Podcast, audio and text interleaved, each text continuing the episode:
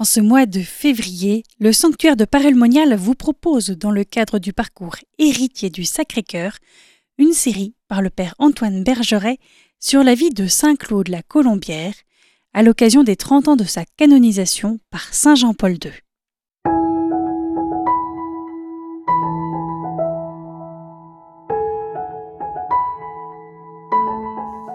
Bonjour chers frères et sœurs. Je me présente, je suis le Père Antoine Bergeret. Euh, je suis un ancien chapelain des sanctuaires de Paris-Monial. Le 31 mai prochain, nous fêterons les 30 ans de la canonisation de Claude la Colombière par le pape Saint Jean-Paul II à Rome.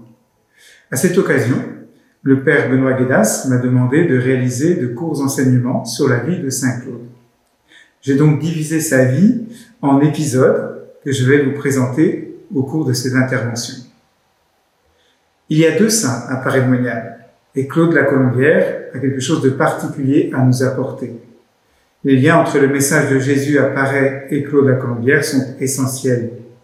On ne peut comprendre Claude sans se référer à ce qu'il a vécu ici à Paris-Monial, et j'ose dire que l'actualité de Paris aujourd'hui ne se comprend pleinement qu'avec lui. Par rapport au message de Paris, il lui est à la fois extérieur et s'implique dans sa compréhension.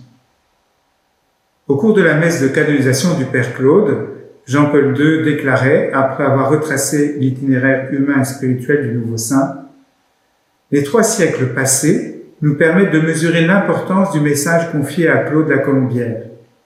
Dans une période de contraste entre la ferveur de certains et l'indifférence ou l'impiété de beaucoup, se présente une dévotion centrée sur l'humanité du Christ, sur sa présence, sur son amour de miséricorde et sur le pardon. L'appel à la réparation, caractéristique de parémonial, pourra être diversement compris, mais essentiellement, il s'agit pour les pécheurs que sont tous les hommes de revenir vers le Seigneur, touchés par son amour, et de lui offrir une plus vive fidélité pour l'avenir, une vie embrasée de charité. S'il y a solidarité dans le péché, il y a aussi solidarité dans le salut. L'offrande de chacun est faite pour le bien de tous.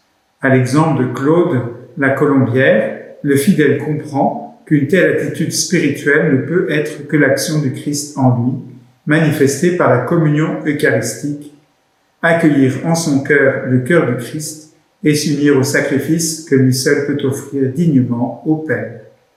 Certes, l'expression et la sensibilité évoluent, mais l'essentiel demeure lorsqu'on a découvert dans l'adoration eucharistique et la méditation le cœur de Jésus toujours brûlant d'amour pour les hommes, comment pourrait-on se laisser séduire par des formes de méditation qui replient sur soi sans accueillir la présence du Seigneur? Comment pourrait-on être attiré par la prolifération de conceptions du sacré qui ne font que masquer un tragique vide spirituel? Pour l'évangélisation d'aujourd'hui, il faut que le cœur du Christ soit reconnu comme le cœur de l'Église. C'est lui qui appelle à la conversion, à la réconciliation. C'est lui qui entraîne sur les voies des béatitudes les cœurs purs et les affamés de justice. C'est lui qui réalise la communion chaleureuse des membres du corps unique. C'est lui qui permet d'adhérer à la bonne nouvelle et d'accueillir les promesses de la vie éternelle. C'est lui qui envoie en mission le cœur à cœur avec Jésus, élargit le cœur de l'homme aux dimensions du monde. Et il concluait, puisse la canonisation de Claude Colombière être pour toute l'Église un appel à vivre la consécration au cœur du Christ, consécration qui est don de soi pour laisser la charité du Christ nous animer, nous pardonner et nous entraîner dans son ardent désir d'ouvrir à tous nos frères les voies de la vérité et de la vie. Voilà une introduction dans laquelle nous nous retrouvons pour entamer la vie de Saint Claude. Merci.